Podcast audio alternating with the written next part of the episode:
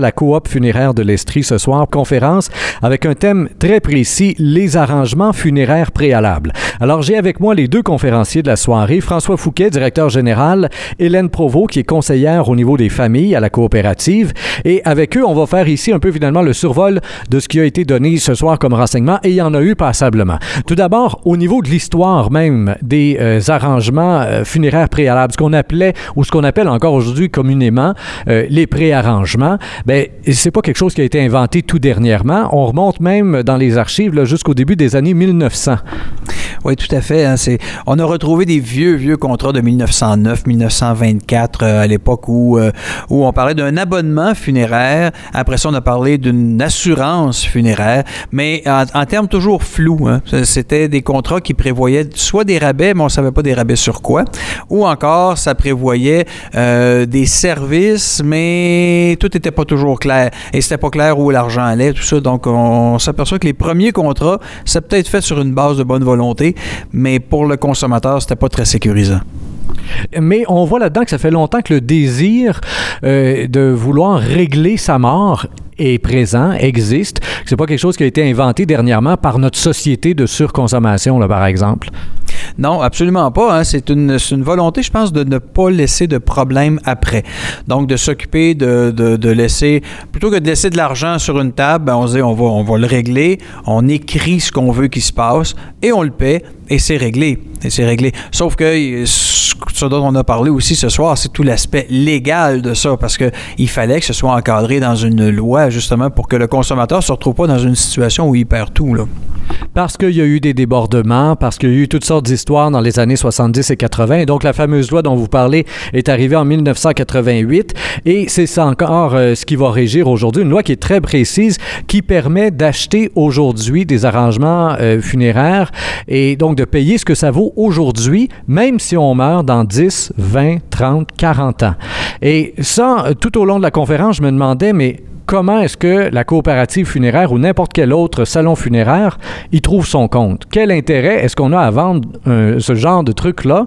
Où est-ce que vous faites votre argent dans tout ça? Parce que j'ai l'impression que si la personne meurt dans 20, 25 ans, ben, les coûts vont, vont pas nécessairement avoir suivi le coût de l'IPC, comme on dit, l'indice des prix à la consommation. Si on parle de l'entreprise, la, première chose, le premier élément, c'est de dire, ben, on, s'assure que le client va venir chez nous.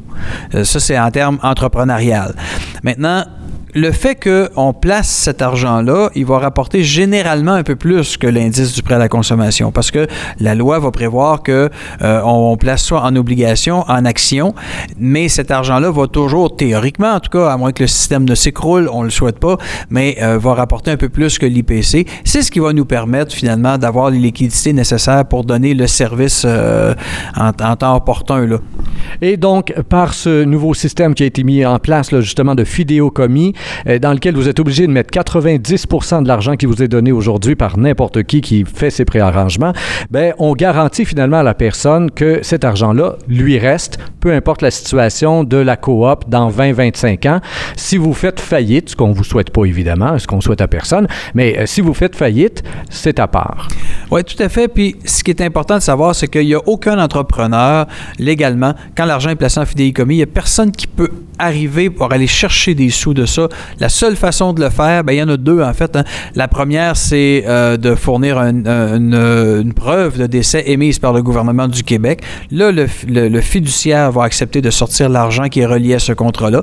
Sinon, la seule autre manière, c'est que la personne elle-même, avant de mourir, décide de, de se rétracter, c'est-à-dire de dire, moi, je veux plus faire mes arrangements préalables. Je les ai faits a 10 ans, mais je vais être remboursé.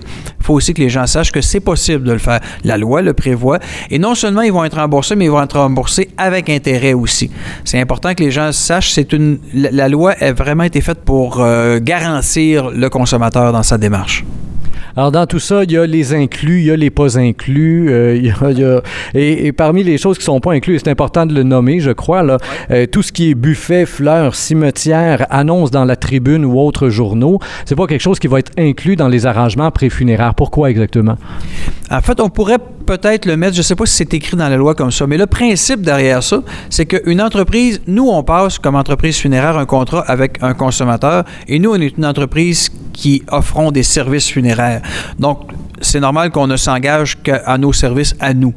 Donc, c'est notre façon de faire. On va dire, ben, euh, on a déjà des vieux contrats qui nous arrivent à tout bout de champ euh, parce qu'on a acheté des entreprises au fil des ans et on se retrouve avec une annonce qui était prévue dans la tribune euh, trois jours, puis on a 25 dollars pour tout faire. C'est clair que c'est plus les mêmes prix aujourd'hui et ça n'a pas suivi nécessairement la, la courbe, mais c'est surtout pas nous qui contrôlons ces prix-là. Donc, on ne le fait pas pour un tiers, on le fait seulement pour nos services à nous, les services funéraires. Et donc, par la suite, bon, là-dedans, il y a l'embaumement, il y a l'exposition et tout ça. Et là, évidemment, il y a toutes sortes d'options qui entrent euh, en jeu, là, euh, qui sont offertes. Et pour nous en parler, on va se tourner vers notre, euh, deuxième invitée, Hélène Provost, conseillère aux familles, qui a abordé tous ces thèmes-là. Et parmi les propositions qui sont faites, il y a un des termes que vous, avec lequel vous reveniez régulièrement dans votre conférence, dans votre partie de la conférence, c'est le fait que les gens ont tendance à minimiser, minimiser le désir des gens de vouloir un dernier contact, minimiser ce désir de présence là après la mort de la part des survivants finalement. Oui, euh, ce qu'on trouve, c'est que de plus en plus les gens euh, vont utiliser l'expression euh, vous me mettrez dans le trou ou vous, ferez, ce que vous voudrez. Puis ce que ce que ça témoigne finalement, c'est que ceux qui pensent à leur départ ne veulent pas donner de problème à ceux qui vont leur survivre. Par contre, en faisant comme ça, ils enlèvent aux survivants la possibilité de vivre leur deuil. Et ça, c'est une partie très importante euh, autour de la mort, c'est de donner l'occasion à ceux qui nous survivent de vivre leur peine, de dire combien ils nous aimaient et de, de vivre un rituel où ils nous laissent partir et ils nous rendent hommage. Et donc, dans tout ça, dans les arrangements euh, préalables qu'on fait, on peut choisir le type de cérémonie qu'on veut, on peut choisir le temps, la durée et tout ça. Et vous allez accompagner les gens dans ce choix-là. Vous allez les guider un peu? Oui. Alors, concernant, euh, il, y a, différents choix qui peuvent être faits. Alors, ce qui revient vraiment à la personne qui fait son préarrangement, c'est au niveau de la disposition du corps. À savoir, est-ce que on, veut que notre corps soit inhumé, que ce soit en terre ou dans un en-feu, qui est un, endroit scellé à l'intérieur, ou est-ce qu'on veut que ce soit nos cendres, alors qui soient euh, mises en terre ou en columbarium ou dans un cimetière naturel euh, comme on a inauguré euh, cet automne. Ça, au niveau de la sépulture, ça n'a ça a plus ou moins d'influence sur la capacité de faire le deuil. Par contre, le temps pour recevoir les sympathies, ça c'est important pour ceux qui survivent. Si on fait une, euh, une célébration ou une funéraille, ça aussi c'est important parce que c'est un moment où la famille se rassemble, où on peut se dire aux uns, les uns aux autres comment on a apprécié cette personne-là, la place qu'il y avait dans notre vie ou la peine qu'on partage euh, avec euh, ceux qui survivent. Et ça, c'est des moments qui sont précieux pour faciliter le deuil. Et ça, est-ce que c'est la personne qui fait ces arrangements funéraires préalables qui va s'occuper de déterminer quel type de cérémonie elle veut, la longueur de l'exposition et tout ça, ou si c'est après le décès euh, la famille qui survit qui va euh, finalement prendre en charge cette partie-là? Là? Ça dépend des arrangements. Les deux sont possibles, c'est-à-dire qu'il y a des personnes qui vont mettre dans le préarrangement, qui vont déjà payer pour avoir ce qu'on appelle trois périodes d'exposition, c'est-à-dire l'après-midi, le soir, le matin, et d'autres personnes vont dire, ben moi, je vais mettre dans mon préarrangement une matinée pour les sympathies. D'autres personnes ne mettront pas de temps, mais n'écriront pas qu'ils interdisent à leur famille de le faire. Donc, à ce moment-là, ce sont les survivants qui vont assumer ce coût-là. Alors, on se rend compte finalement qu'il y a énormément d'options. Évidemment, on ne peut pas passer à travers toutes les options qui sont offertes. faut rencontrer quelqu'un pour le faire et puis, euh, euh, donc, pouvoir s'asseoir, prendre le temps de regarder, d'observer, de réfléchir, peut-être même d'en parler avec la famille euh, déjà avant que ça arrive. C'est quelque chose avec lequel vous reveniez aussi régulièrement, le fait d'en de, d'en discuter avec les proches maintenant, avant que ça arrive. Oui, c'est sûr que c'est un sujet délicat, puis c'est pas tous les enfants ou la famille qui, qui, veulent en parler. Mais quelque quelquefois, on peut avoir un des membres de notre famille qu'on sait qu'on est à l'aise avec, puis avec lequel on peut aborder ça. Puis en général, ça donne la paix de l'esprit de pouvoir avoir prévu ça, d'en avoir discuté, puis de savoir que l'avenue qu'on prend en faisant nos préarrangements sont euh, acceptés par les membres de la famille ou en tout cas un membre avec qui on a pu en parler. La question qui n'est pas sortie ce soir, vous y avez répondu un bon coup euh, très partiellement en disant ben ça dépend de tout ce que vous prenez. C'est au niveau des coûts. Combien ça coûte mourir aujourd'hui? Hein? euh, C'est sûr que ça dépend de la complexité puis que ça peut, ça peut coûter extrêmement cher, mais il y a une moyenne quand même, euh, j'imagine, qui ressort de tout ça. Et moi, ma question, elle, est celle-ci. Si on regarde finalement l'évolution de ces coûts-là sur les 5 ou 10 dernières années, est-ce que ça coûte passablement plus cher aujourd'hui qu'il y a 10 ans, qu'il y a 20 ans? Ben, que là, 20 ans, oui. Euh, ça a changé beaucoup. Que, là, 10 ans, dans les 10 dernières années, beaucoup moins, par contre.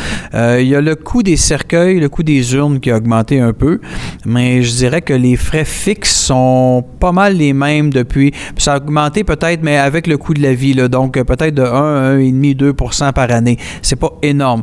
Sur 20 ans, oui. Euh, là, là, ça a augmenté pas mal. Ici, le coût moyen de funérailles à la coopérative funéraire, la coopérative funéraire, on traite à peu près 900 décès par année. Notre coût moyen est à 3900 par funérailles. Ça veut dire qu'il y en a qui, sont moins chers, il y en a qui sont plus chers, évidemment. Mais quelqu'un qui dirait, ben, garde une exposition, euh, euh, moi, je veux un cercueil de bois, euh, je vais être enterré avec mon cercueil, exposition deux jours, je vais aller à la chapelle, quelque chose du genre, on va parler de quelque part entre 5000 et 6000 à peu près. mais ça peut monter, effectivement. On peut, acheter un cercueil en métal semi-précieux qui peut lui-même coûter 10 000 En même temps, on peut avoir un cercueil très humble à 1000 aussi. Donc, on, est vraiment là pour... Nous, on a décidé d'être la coopérative de tout le monde. Donc, on est capable d'accompagner les gens. Quelqu'un voudrait une funéraille carrément écologique, on est capable de le faire. Parfait. Mais l'intérêt est là aussi dans l'évolution des coûts et c'était l'intérêt de ma question parce que si on prend des arrangements préalables, c'est aussi dans la perspective éventuelle de sauver de l'argent parce qu'on ne veut pas le payer dans 20 ans si on le paye aujourd'hui. Donc, sur 10 ans, si vous prévoyez mourir dans une dizaine d'années, chers auditeurs, ça vaut plus ou moins la peine, mais sur 20 ans, ça a l'air que c'est un bon investissement. Oui, je peux dire que je vois des familles qui arrivent avec des préarrangements qui ont été faits il y a 25 et 30 ans et je peux dire que c'est un très bon investissement. Oui.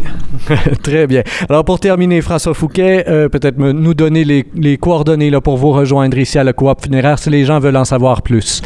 Ben, D'abord, il y a le site Internet hein, qui est assez complet, le www.coopfunéraire-estrie dans un mot.com. Et euh, sinon, ben, on appelle euh, téléphone, hein, c'est 24 heures par jour, 819-565-7646. François Fouquet, directeur général, Hélène Provost, conseillère aux familles à la coopérative funéraire de l'Estrie. Merci bien de votre collaboration aujourd'hui. Chers auditeurs, comme toujours, je vous invite à partager cette entrevue sur Facebook, Twitter et autres réseaux sociaux. Au microphone, Rémi Perra.